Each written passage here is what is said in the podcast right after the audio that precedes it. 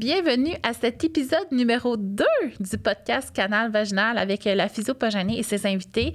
Donc, dans ce podcast-ci, on reçoit Caroline Arbour, euh, donc une passionnée du périnée qui pourrait nous en parler là, à l'infini. Et on a une histoire très touchante de Anne qui nous partage euh, ses difficultés ou ses euh, inconforts. Bref, elle s'est sentie perdue dans son corps suite à la naissance de son enfant et sa vie sexuelle a complètement changé ça l'a bouleversé. Donc, on vient parler de plusieurs aspects euh, de notre sexualité postnatale dans ce bel épisode. Je te souhaite une super écoute.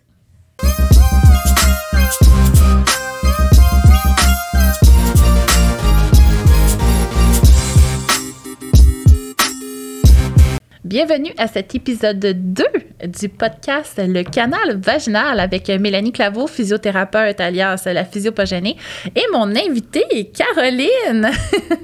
Donc, Mélanie. Salut! Donc, déjà, on a eu un super euh, premier épisode ensemble où est-ce qu'on a beaucoup partagé euh, sur euh, l'invalidation finalement des symptômes féminins et des chocs hein, qu'on peut avoir suite à la naissance. Mais aujourd'hui, j'avais envie que tu nous parles un peu plus de toi en tant que professionnelle. Donc, toi, précisément, tu te retrouves où? sur Terre? Sur Terre. Euh, sur Terre, précisément, je suis à Montréal. OK. Euh, dans le quartier Huntsic. Euh, puis quand je suis pas là, je suis sur le bord de ce que j'appelle ma rivière, qui est évidemment pas à moi, mais qui est mon endroit préféré pour me poser. parce qu'on en a besoin, je pense, là, à, aider puis recevoir les histoires de tout le monde. Des fois, il faut, faut, faut c'est ce qui me permet d'habiter mon corps à mon tour, finalement. Euh, pour ce qui est de la petite bio, euh, ben, moi, je suis physio depuis, depuis presque 20 ans. J'ai travaillé dans toutes sortes de domaines, euh, des cliniques sportives privées, au CHUM en neurochirurgie, en, en neurologie, en, pulmonaire. Je me souviens même plus tout ce que j'ai fait, là. Euh, puis finalement, euh, ben, je suis tombée enceinte un jour, puis je me suis rendu compte de l'étendue de mon ignorance en termes euh, de tout ce qui a rapport à la santé sexuelle, la santé de la femme, plus précisément là.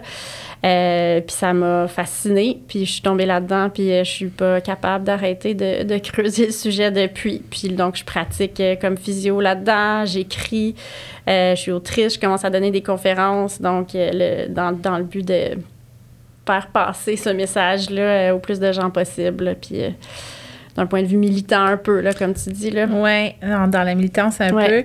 OK, c'est super. Écoute, moi, j'ai pas touché à autant de clientèle que toi. Euh, j'étais gymnaste avant d'être physiothérapeute et euh, c'était clair, moi, que j'allais euh, être physio de sportif. C'était évident. Puis finalement, à ma première compétition de gymnastique que j'assistais comme physiothérapeute, il y a eu une fracture ouverte euh, que j'ai très bien géré sur le coup. Mais on dirait que j'ai réalisé que je n'étais vraiment pas faite pour les cas aigus. Puis j'ai eu la chance, moi, pendant mes études, euh, d'être assistante de recherche pour Mélanie Morin, qui est une grande chercheuse hein, euh, à Sherbrooke.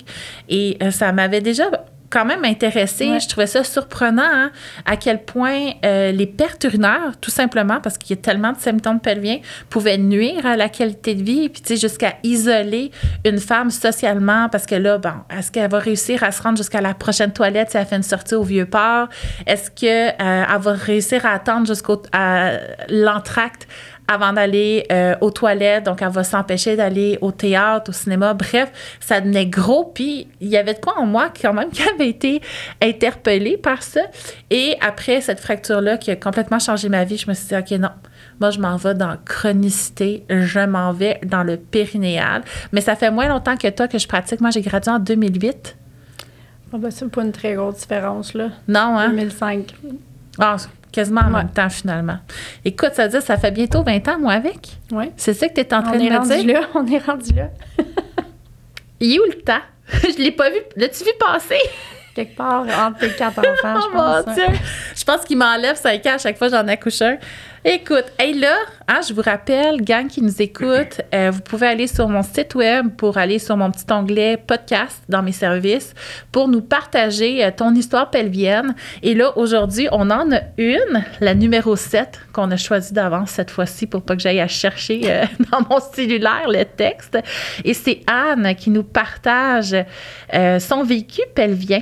Et elle, c'est quoi l'émotion qu'elle avait en nous partageant ça? C'est de l'irritation j'ai déjà hâte de lire, de la tristesse, hmm, ça arrive souvent, et de la surprise, surprise positive ou négative?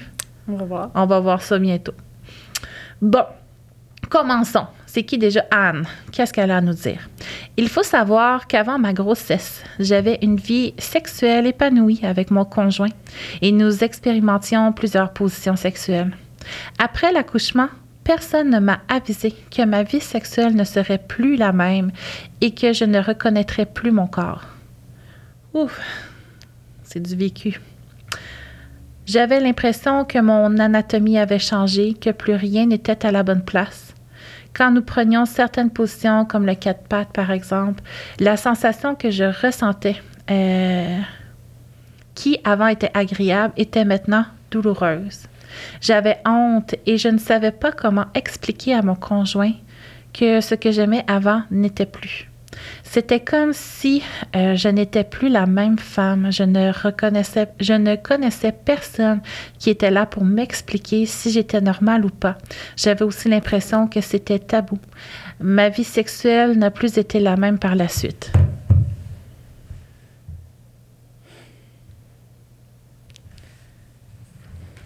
Une surprise avec euh, peut-être pas beaucoup d'espoir. Oui, on, on, sent la détresse. On sent pas qu'elle a euh, trouvé hein, des pistes de solution euh, ou de la compréhension. Elle se sent anormale aussi. Mm-hmm. Ce que j'ai l'impression. c'est quand même assez commun, hein, suite à une naissance. Encore une fois, on n'est pas préparé au postpartum. Finalement, ça va se manifester dans notre vie sexuelle, comme, comme Anne, où ça peut se, se manifester euh, dans le sport, où ça peut se manifester d'un point de vue plus soutien dans la comme ça peut se manifester de plein de façons, mais je pense que une chose que presque toutes les mères, si c'est pas toutes ont en commun, c'est d'être capable de dire qu'ils n'étaient pas préparés à ce qu'ils allaient vivre. Effectivement. Puis je pense que c'est important qu'on en parle parce que oui, il va y avoir des changements au niveau de la sexualité. Et euh, pourquoi que des physios parlent de sexualité? Hein? Parce qu'imaginez-vous donc qu'il euh, y a une composante très biomécanique à la sexualité. Puis déjà, dans le texte qu'elle nous a partagé, elle parle qu'elle sent que ces choses sont pas à la même place. Donc ça, ça va être des fascias, des ligaments, du soutien musculaire, parfois articulaire, postural. Donc on a vraiment un grand impact à ce niveau-là comme physiothérapeute. Donc ça m'a amené, puis je pense, je suis certaine que toi aussi, à beaucoup euh, m'instruire là au niveau de la sexualité et euh, j'ai fait venir souvent des sexologues en conférence pour essayer de comprendre c'est quoi qui se passe exactement dans notre tête au niveau de la sexualité, parce qu'au niveau physique, nous, on est capable de l'expliquer, puis je pense qu'on va faire le tour tout de suite après.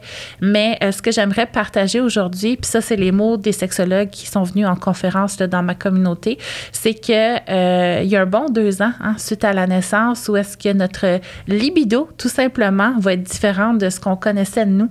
Euh, entre autres parce qu'on euh, on est comblé en tendresse avec notre petit bébé collé sur nous. Euh, mais il y a beaucoup de choses qui vont se passer justement dans les changements, réapprendre qui on est, c'est qui la nouvelle nous, euh, aimer cette personne-là aussi, ce qui fait en sorte finalement qu'il y a un beau processus là, d'environ deux ans. Et plus le papa, ça c'est la sexologue qui nous disait ça, ou la maman, parce qu'on s'entend que ça peut être un père ou une mère. Oui plus cette personne-là est impliquée auprès du bébé, plus sa libido aussi va suivre celle de la maman qui vient d'enfanter. Donc ça, ça va euh, aider aussi. Là. Puis par implication, on s'entend, euh, c'est pas de changer une couche quand on se le fait demander ou de mettre une brassée dans sa chose quand on se le fait demander. Hein. C'est de prendre les devants, euh, de réfléchir aux besoins de la famille et d'être proactif euh, sans qu'on euh, ait avant tout là, euh, été demandé pour faire certaines tâches. Donc, côté libido, déjà, il y a beaucoup de choses qui changent, mais au niveau sexuel aussi. Donc, ça peut aller dans plusieurs directions. Ça peut aller dans des tensions nouvelles. Hein, le corps, quand on vient d'enfanter, il peut réagir. Là, moi, c'est ce qui a fait trois fois sur quatre. il a réagi comme stick, il n'y a plus rien qui va sortir de là, puis il n'y a plus rien qui va rentrer là. Fait que moi, mon réflexe, c'est de complètement tout fermer, une sorte de vaginisme que j'ai eu à chaque naissance. Et à mon quatrième, là, j'ai eu la COVID en accouchant, donc j'ai beaucoup toussé. Puis tu sais, le jour de l'accouchement, je veux dire, j'ai sorti mon bébé, j'ai eu la COVID deux secondes après, puis j'ai essayé de tousser, mais tu sais, t'as le ventre euh, dégonflé. C'est difficile. J'essayais de tousser, j'étais pas capable, j'avais plus de ventre. C'est là que j'ai vu à quel point notre ventre puis notre plancher pelvien était utile pour sortir de l'air. Mhm. j'ai lu plein d'études, puis il paraît, sache, parce que là, je voulais partir sur le postpartum, mais sache que plus on a un bon périnée, mieux on chante. Oui. C'est fou, raide, oui, hein? Oui, absolument, parce que nos diaphragmes, on a le diaphragme pelvien, on a le diaphragme de la respiration, le diaphragme vocal. Il y en a plusieurs, en fait, il y en a même d'autres.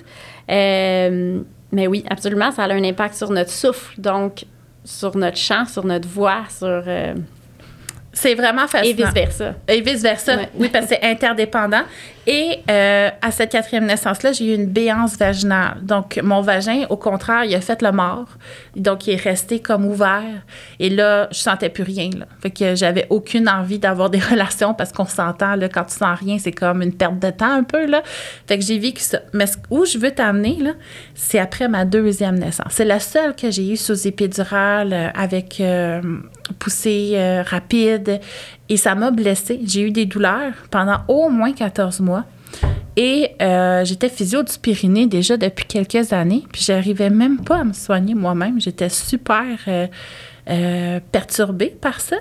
Et une fois, tu sais, parlons-en, une fois, on était dans un souper d'amis, puis là, on disait, nous, ça fait 14 mois qu'on n'a pas eu de relation parce que Mel, elle a trop mal, tu sais. Et les amis ont dit, pauvre Mathieu. Mm-hmm. Puis, comme s'il fallait puis ils me l'ont dit, tu pourrais pas faire un effort. Là, j'ai dit, ben voyons, toi, t'es un méchant mongol. C'est moi qui ai mal, pauvre moi. Hey, on s'en fout de lui, tu sais, je veux dire, vis ta sexualité, t'as aucune limite. Moi, j'aimerais ça en avoir une sexualité, puis j'ai mal, je peux pas en avoir une. Puis on me dit de me forcer. Hey, là, le devoir conjugal, toi, dans les années 2020, là. C'est encore présent. J'ai. Hey, je suis pas. Je pas à ça. Je sais pas à ça. Ça m'a vraiment choqué. Fait qu'effectivement, je pense qu'il y a beaucoup d'éducation à faire concernant euh, la sexualité des femmes en postnatal. Euh, il y a tellement de choses qui peuvent se passer physiquement euh, qui, qui valident dans tout ça, mais aussi psychologiquement. Mais il y a aussi quelque chose aussi. aussi, aussi. Euh, que je trouve qu'il revient beaucoup chez, euh, chez beaucoup de femmes qui se font dire. Encore une fois, souvent, je trouve que ça part des mots qui sont dits ou de ceux qui sont pas dits. Des fois, c'est le contraire. Euh, mais il y a cette espèce de notion-là de Ah, ça fait six semaines que tu as accouché, tu peux, tu peux faire du sport, tu peux faire l'amour. puis juste ça, tu sais, faire l'amour, puis relation sexuelle, ça sous-entend une pénétration, alors que ça n'a pas besoin d'être une pénétration. Puis souvent, ce qui n'est pas une pénétration, dans la grande majorité des cas, sera pas douloureux au final. Euh, puis cette, cette, espèce de marque imaginaire-là du six semaines, euh, être prêt à avoir une pénétration, ça, ça prend euh, ça veut, je veux dire, ça touche à tellement de choses. Il y a seulement la femme elle-même qui peut le savoir si elle est rendue là. Il y a personne qui peut dire. C'est sûr que c'est une plaie ouverte, on peut dire, OK, ça va être une bonne idée d'attendre encore un petit peu. Mais à partir du moment où visuellement, médicalement, la plaie est guérie, il y a beaucoup, beaucoup, beaucoup d'autres choses encore à considérer. Euh, puis en tout cas, en moyenne, moi, dans mon bureau, à six semaines, sont pas rendus là, là les mamans. Là. Ils, ont ils ont les bras pleins, la tête pleine. Euh, je veux dire, ils, apprennent encore à s'adapter à l'allaitement ou en tout cas à, juste à leur nouvelle vie, à leur nouveau corps. Euh, ça prend du temps. Habiter ce nouveau corps-là, ça prend de l'exploration. Euh, une relation sexuelle, moi, c'est comme ça que je définis ça. C'est une exploration des corps, c'est une conversation des corps. Ça peut ou pas mener à la pénétration, mais il y a moyen d'en avoir sans douleur, toujours, parce que ça n'a même pas. Euh, je veux dire, ça, ça peut être une caresse tendre, un toucher tendre. Il n'y a pas de, y a pas de, de, contour ou de limite précise ou rigide à c'est quoi, qu'est-ce qui est une relation sexuelle, qu'est-ce qui ne l'est pas. Euh, puis on, on, vit encore dans une société où on considère qu'une relation sexuelle, c'est une pénétration, puis que s'il n'y a pas de pénétration, on n'a pas eu une relation sexuelle. Euh, fait que ça, c'est la, première chose à, redéfinir puis à, se, réapproprier dans notre sexualité, c'est que ça veut pas dire nécessairement ou absolument ça. Euh, puis c'est ça, c'est de reconnecter, à, dans, dans le cas de, de Anne ici, euh, c'est de, de, prendre le temps de redécouvrir son nouveau corps. Parce que oui, les choses changent, puis vont continuer de changer.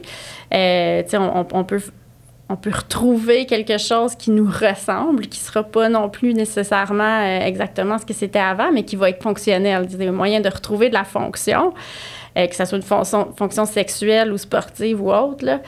mais il faut se donner du temps. Puis ce, ce temps-là, ce rythme-là, il peut pas, c'est pas une question de protocole, il peut pas être connu d'avance, il peut pas être décidé par quelqu'un d'autre. Euh, puis c'est une progression qui va se faire, euh, c'est, pas linéaire non plus nécessairement. Euh, la sexualité, c'est quelque chose de très, très, très contextuel. Il y a tellement de facteurs contextuels qui influencent ça. puis ils sont tous à considérer. Puis ils vont pas tous avoir la même importance selon, euh, selon chaque personne, selon chaque individu. Là. Puis encore une fois, hein, je pense qu'on manque un peu euh, d'instruction par rapport à ça. Puis si on en parle avec nos amis, il y a tellement cette pression de performance-là qu'on doit performer dans toutes les sphères que je me demande à quel point nos amis sont honnêtes en partageant. Euh, puis c'est vrai, par contre, j'en ai eu des clientes très rapidement en postnatal qui avaient envie de revivre leur sexualité. C'est ben tout à fait correct aussi. Mais de l'autre côté, où est-ce que là, on a besoin hein, de se reconnecter à soi avant de se reconnecter à quelqu'un d'autre, on dirait que c'est un petit peu là, euh, pas connu. Puis on va se mettre de la pression autour de nous. On va nous faire sentir justement que, voyons, moi, j'ai pas vécu ça. Euh, je vois pas pourquoi tu le. Tu sais, je suis physio du Pyrénées, je l'ai vécu, l'invalidation sexuelle postnatale. Tu sais, je veux dire. Euh, euh, voyons, mhm. qu'est-ce que c'est ça? Fait que euh, je pense que c'est important de, de, réaliser l'impact culturel, la pression qu'on vit. Euh, finalement, effectivement, cette semaine, c'est n'importe quoi. Là. physiquement, peut-être, mais le physique, le psychologique, on ne peut pas les dissocier. Non, absolument pas. Puis c'est prouvé maintenant que notre plancher pelvien fait partie de notre traitement émotionnel. Donc, oui. on il y, a, plusieurs études, puis quand je disais, euh, quand je disais dans, l'autre podcast qu'il y a des solutions, qui, ben, des solutions, ou en tout cas des réflexions qui existent depuis longtemps, tu sais, c'est des recherches qui datent, si je me trompe pas, de 2003-2004. C'est pas, pas hier, là. Ça fait, ça fait presque 20 ans qu'on sait que le plancher pelvien fait partie du système de traitement émotionnel.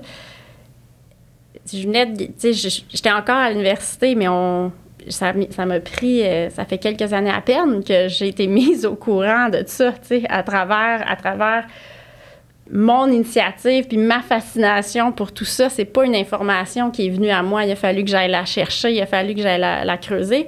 Avec tous les outils que j'ai, comme tu dis, je suis physio-périnéale, j'ai plein d'outils en place. La majorité des femmes qui viennent me voir, ils n'ont pas tous ces outils-là en place qui vont, qui vont faciliter leur recherche puis leur puis leur euh, les, Mais chercher où? c'est ça aussi qui est dur là. Nous on va chercher sur PubMed là. Beaucoup. Oui, beaucoup. c'est un site euh, où est-ce que toutes les études scientifiques, c'est là qu'on va aller chercher nos, nos références, puis qu'on va réfléchir, amener des hypothèses, bref, faire évoluer un petit peu euh, la science.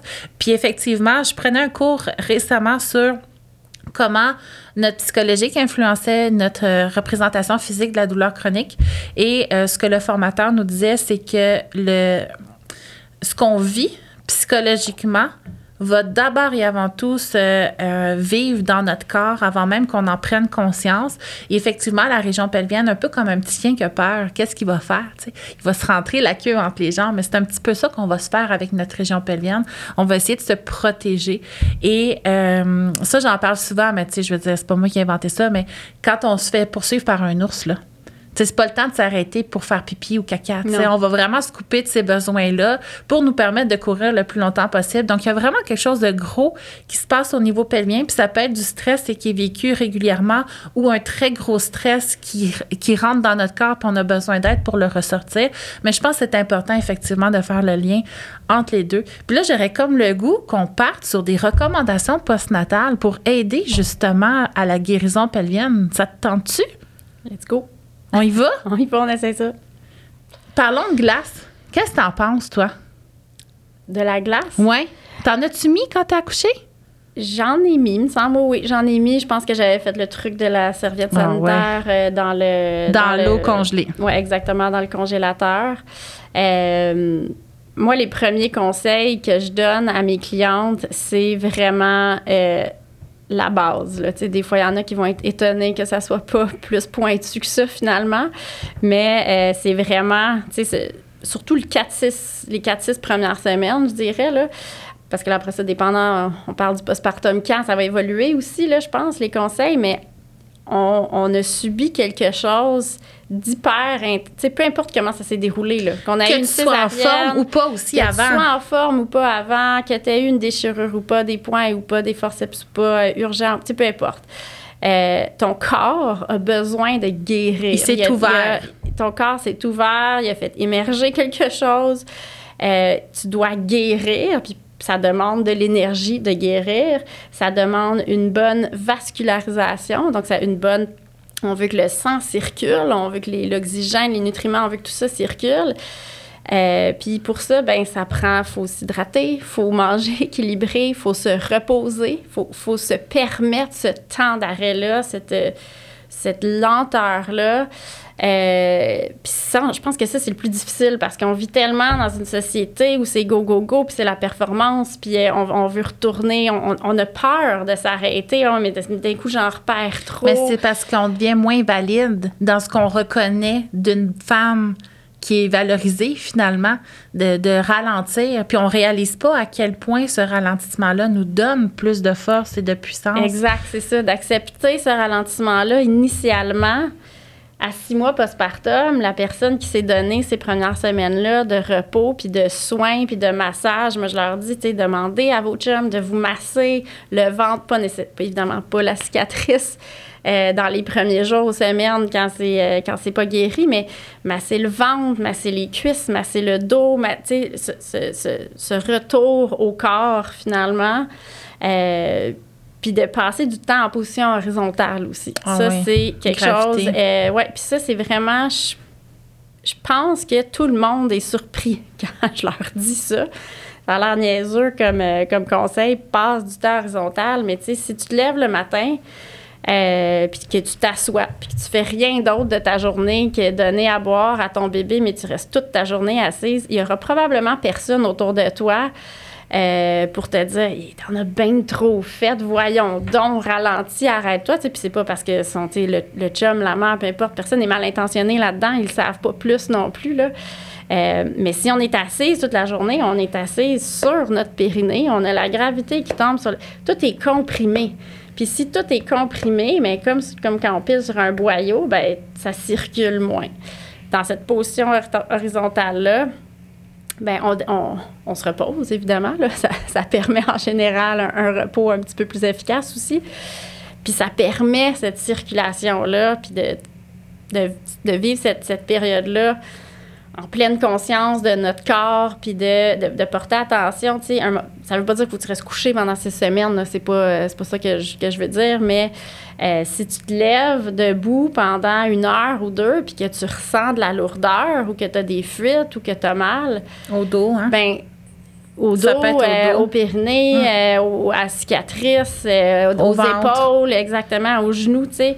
Ben, écoute-le, ton corps. C'est ton Mhm. corps qui dit, ah là, Il te niaise pas, tu sais, il est pas en train de te mentir. Ouais. ouais. C'est pas l'Advil qui va changer de quoi, tu sais. euh, c'est un signe de besoin de repos. Puis oui, des fois, on va prendre de la médication, mais c'est un signe de repos qui est valide. Puis il faut écouter Exact. notre corps, il a besoin Exact. de reposer. Puis effectivement, tu sais, euh, on a besoin d'énergie pour guérir, mais ça, on la met à faire notre bracelet de lavage. On en a moins pour notre guérison. Puis moi aussi, je l'ai lu dans les études, euh, comme quoi les personnes qui faisaient plus attention dans les premières semaines étaient celles qui allaient le mieux, autant physiquement que psychologiquement. Moi, c'était un an plus tard que j'avais lu, imagine-toi donc. Fait que ça va quand même loin, les Mhm. répercussions de ce post-natal-là euh, sur, euh, sur le bien-être là, euh, à long terme.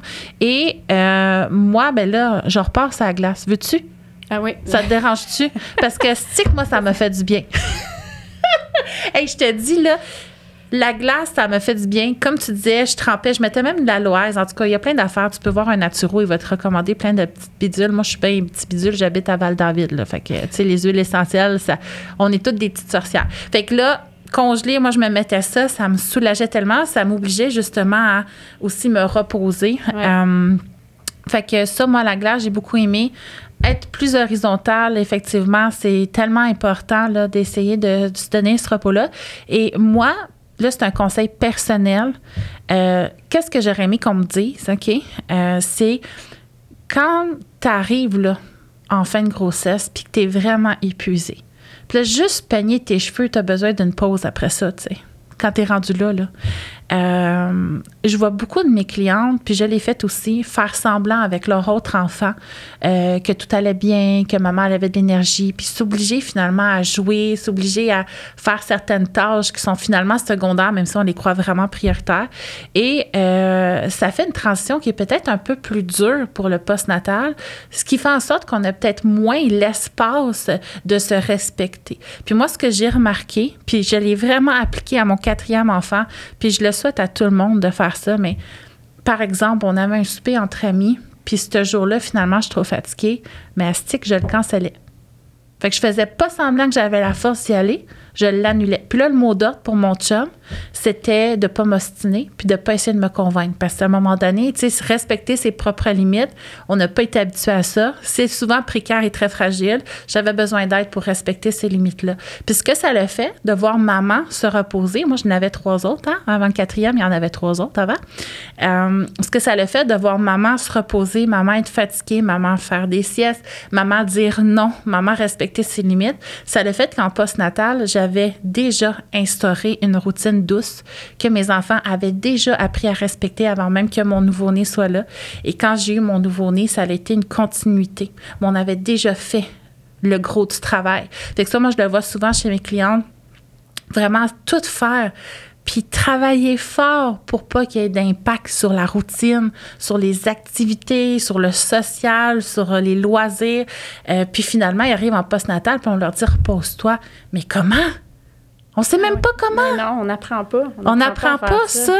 Puis, selon personne, je veux dire là, euh, je j'y ai pas lu là-dessus là, mais personnellement, ce que j'ai vécu, c'est de faire cette transition là, de me respecter avant l'accouchement. Et euh, ça faisait une transition vraiment plus douce pour le postnatal, où est-ce que toute la famille était habituée à ce rythme-là. Et tranquillement, pas vite, là, on en faisait de plus en plus en fonction de comment j'allais, comment bébé Exact, allait. Parce que tu te sentais capable, tu sais. Ben, j'avais plus confiance en mon corps, je le sentais plus solide, j'étais aussi plus confortable. Fait que ça a vraiment été dans la grande douceur, là, ce ce post-natal-là. J'aurais aimé euh, avoir mes trois premiers dans cet état d'esprit-là. J'aurais tellement lutté moins contre moi.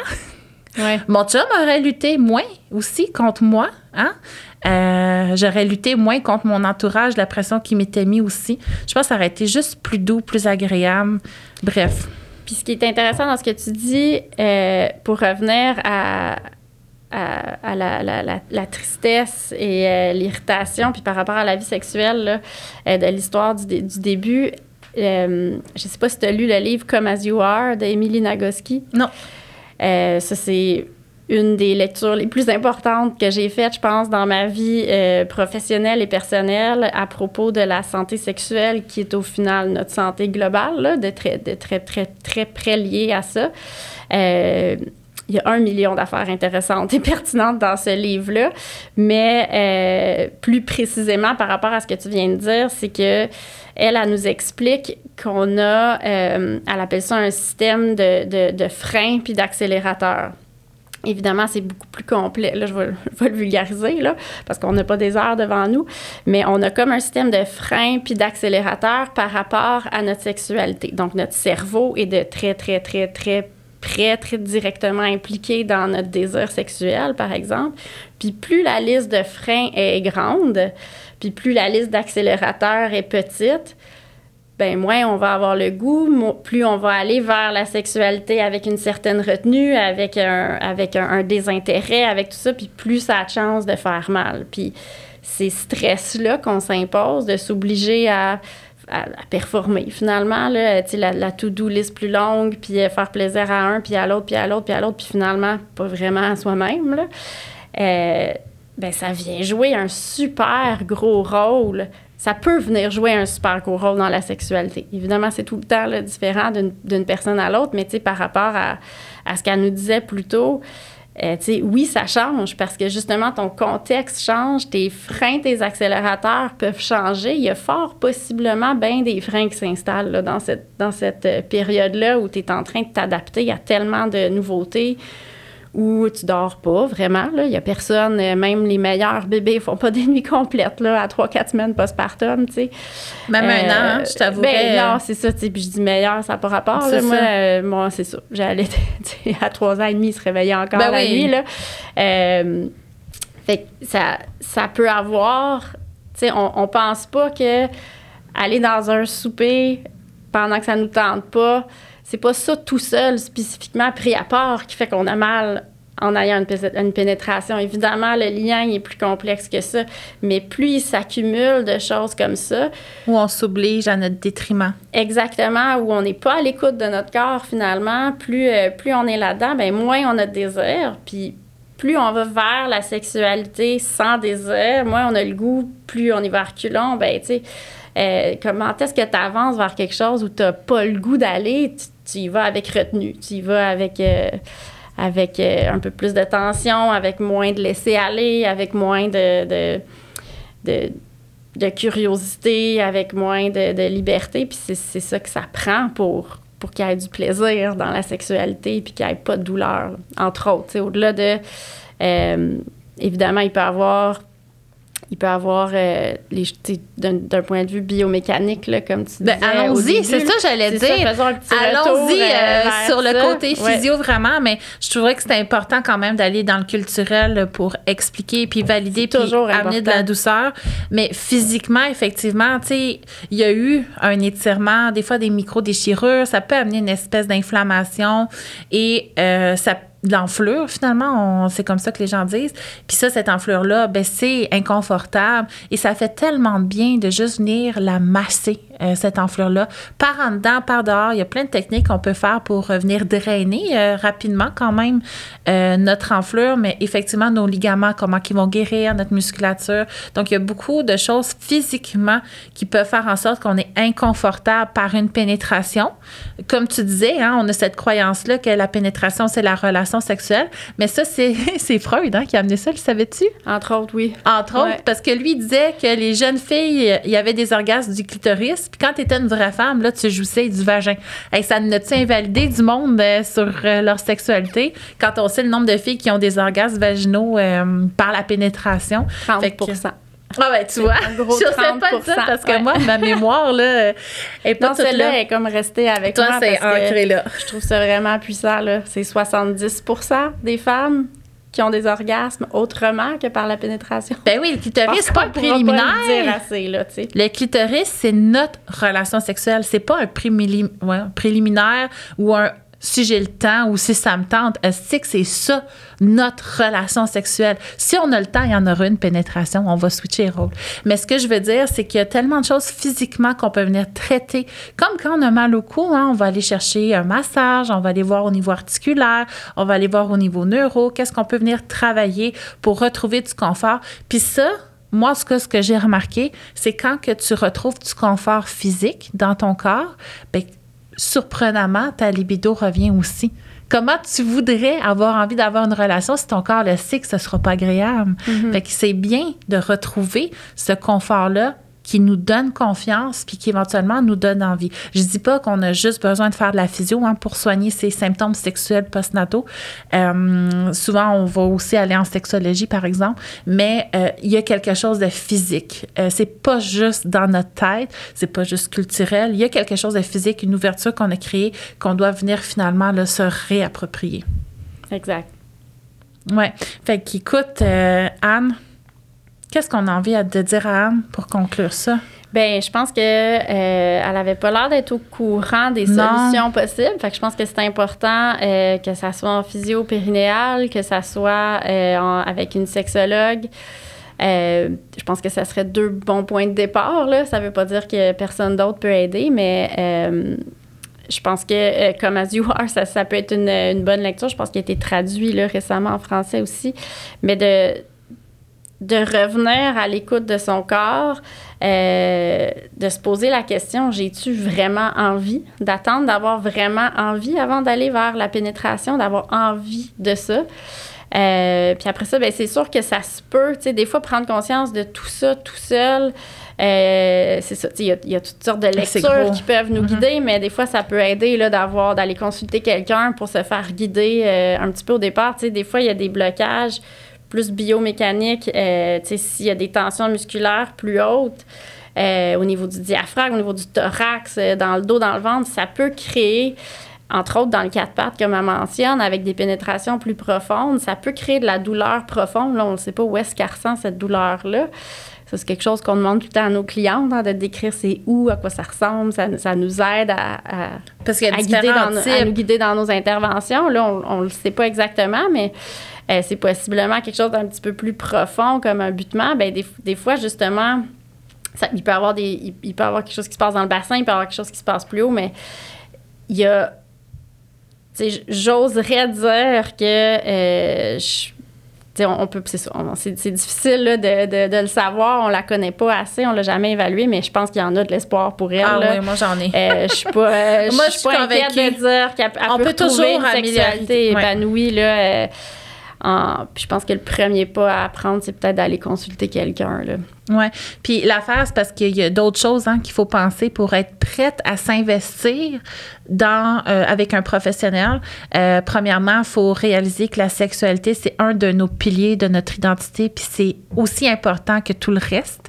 Donc ça aussi, c'est une croyance hein, qu'on a que la sexualité, on a juste besoin euh, de se sentir englobé et puis c'est suffisant. Mais non, la sexualité, c'est quelque chose qui est important. On ne l'a juste pas appris. Et financièrement, ça, c'est un enjeu aussi. Puis c'est vraiment vraiment chiant, OK? Qu'on ait besoin de payer pour avoir des soins de santé aussi importants que la sexualité. Euh, mais je pense que ça vaut la peine. Puis effectivement, tu peux commencer par t'instruire via des livres, euh, tu peux t'instruire via des podcasts, tu peux t'instruire via plein, plein de choses avant de dire, OK, non, là, moi, je consulte. Et pour toutes celles qui voudraient consulter, finalement, qui sentent qu'ils sont là, euh, vous avez simplement à aller sur le site de l'Ordre des physiothérapeutes du Québec, puis vous faites une recherche là, euh, pour une physio pelvienne dans votre région avec votre code postal. Donc, vous allez avoir une liste. Puis ça se magasine, ça aussi. Euh, ça, ça vaut la peine, selon moi, de euh, venir parler à la physiothérapeute avant de prendre rendez-vous. C'est sûr qu'on est. En tout cas, moi, je travaille pas en clinique maintenant, je travaille que virtuellement. Et la chance que j'ai, c'est que les gens me voient aller, puis ils vont me choisir à cause de ma personnalité. C'est beaucoup des gens qui me ressemblent qui viennent vers moi maintenant. Mais en clinique, j'avais une très grande liste d'attente. Effectivement, je ne sais pas si j'aurais parlé à tout le monde avant qu'ils prennent un premier rendez-vous, surtout sachant que ça pouvait prendre plusieurs mois avant de pouvoir avoir de l'espace pour cette nouvelle cliente-là. Mais je pense que c'est important aussi, par contre, de se sentir bien avec notre thérapeute. Puis si on ne se sent pas bien avec une thérapeute, c'est pas toute la physio qui. Mais oui, on est différentes. là. exact. On a toutes nos. euh, on, a, on, a, on est beaucoup à avoir beaucoup d'attentes, je pense, malheureusement, parce que c'est une profession encore en vraiment pas jeune, assez. puis qu'on n'a pas eu le temps de former assez de monde. La demande euh, explose par rapport à. faut- ça, ça prend un, un- un minimum de temps à former quelqu'un. Euh, mais, mais oui, on peut parler. moi aussi, là, j'ai des, j'ai des mois d'attente, mais je prends tout le temps le temps de soit leur parler ou d'échanger par courriel pour avoir une idée. C'est sûr que ça aide, sais comme tu dis, les réseaux sociaux. Moi, j'ai mon livre, il y en a qui commencent à venir à, à, m'aborder à travers ça, puis qui savent que, ah, ben, tu sais, j'ai lu ton livre, je pense que tu es la personne pour moi. Mm-hmm. Euh, puis si, si c'était le contraire, euh, évidemment, les ces personnes-là qui seraient pas intéressées après la lecture de mon livre vont pas me contacter. Là. Effectivement. Mais, euh, mais tu sais, c'est ça. puis il y en a d'autres ressources. Il y en a plusieurs physiopérinéales qui ont une chaîne YouTube, qui ont un site web, qui ont des programmes en ligne. Fait qu'il faut pas, euh, faut, pas hésiter, hésiter à, se, à, se, magasiner un petit peu. Le fit est important. Là. Le fit est important, puis on est important, notre sexualité est importante. C'est un endroit où l'investissement va avoir un impact finalement.